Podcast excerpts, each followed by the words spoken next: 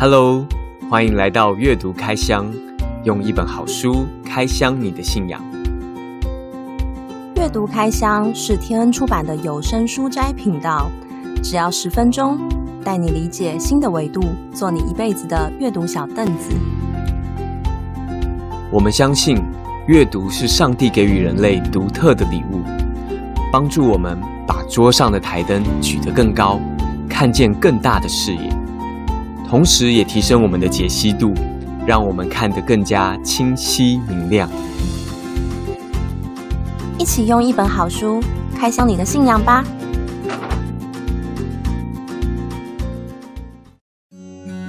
！Hello，今天要继续跟你分享从内做起，顶尖领导大师 John Maxwell 淬炼二十五年的十堂课。今天要跟你分享第九堂自律。如果领袖想要让一切事情有可能成功，那么绝对就是自律了。要成为领袖，就一定要付出代价。要赢得人心，就要先打赢内心的战场。自律可以为我们的生命带来很多的好处。如果呢，你正烦恼着如何创造正向的改变，提升做事情的效率、影响力，或者是能更好的服务他人。让我们就从这一件事情开始吧。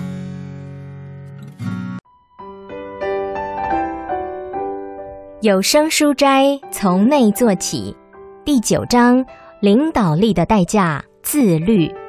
作者：约翰·麦斯威尔，天恩出版社出版。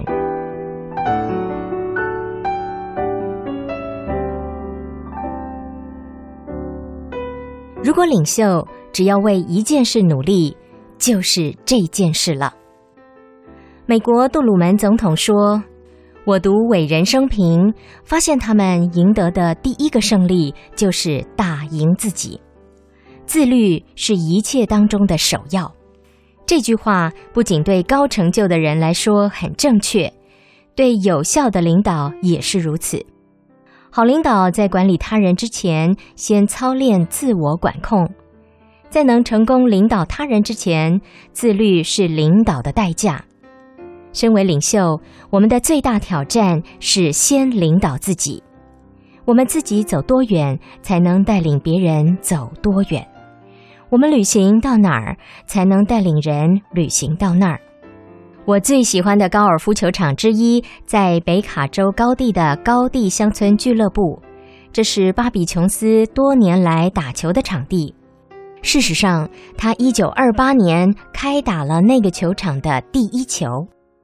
巴比琼斯是打高尔夫球的天才，后来成为传奇人物。他五岁就开始打球了，那时候是一九零七年。到十二岁的时候，他已经可以打出比标准杆低的成绩，这是许多一辈子打高尔夫球的人没有办法达到的成就。他十四岁打进了美国业余锦标赛。但那次琼斯没赢，他的问题可以用他得到的绰号来形容：摔杆手。琼斯常常失控发怒，也因此失去把球打好的能力。脾气使他无法发挥潜力，但技术是没问题的。自律不佳成为他走下坡的潜在因素。琼斯有位打高尔夫球的老前辈，琼斯叫他巴特爷爷。巴特因为风湿症没有办法再打球比赛，但仍然在职业高球专卖店办职工作。有一天，巴特爷爷对琼斯说：“芭比呀，你够好，可以赢得这场比赛。可是你不改改你那脾气，控制一下，就永远赢不了。你打坏了一球就沮丧，然后就输了。”琼斯听了老前辈的劝，开始努力操练情绪管理。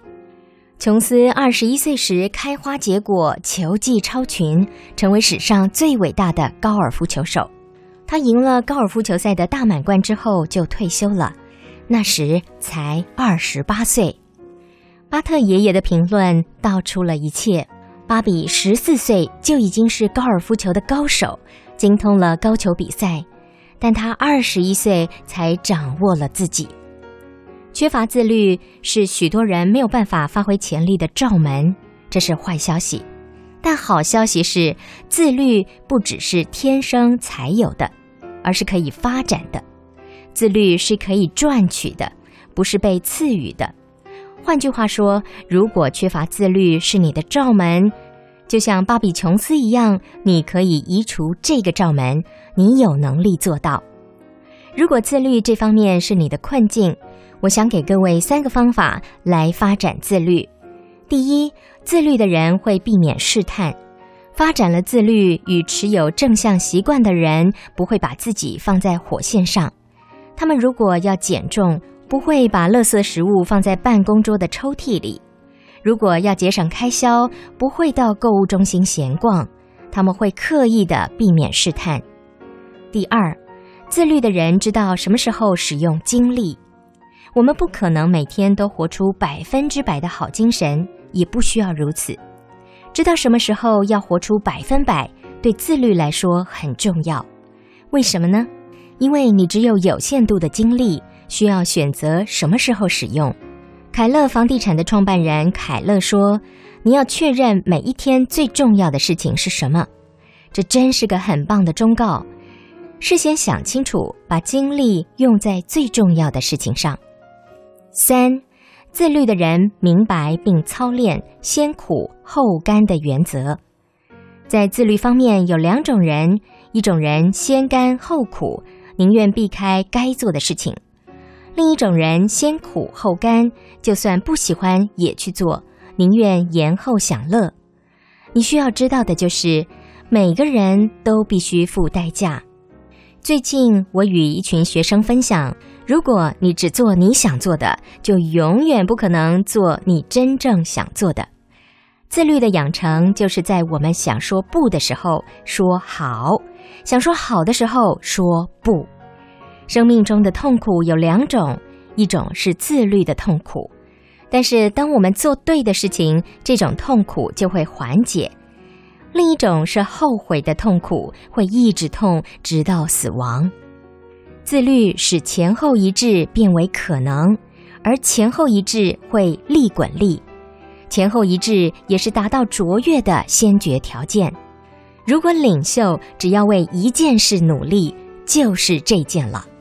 因为自律像开锁一样，可以打开许多能力之门，品德、优先顺序、影响力、服务他人。如果你能赢得自己内心的战争。所有其他的胜利都变得触手可及。从今天开始，选一项你生命中比较容易得胜的强项，只认一项你可以操练增强的纪律，好好计划，加入行事历中，有始有终，前后一致的去实践吧。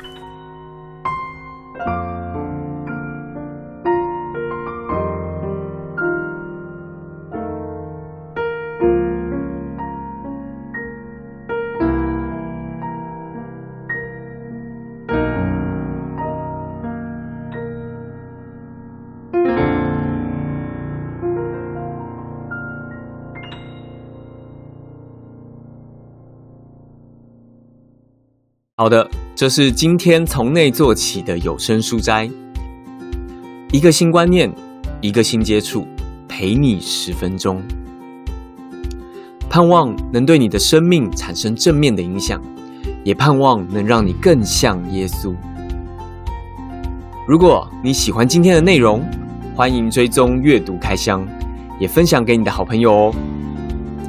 我们会于每周四上线。用一本好书开箱你的信仰，我们下次见喽，拜拜。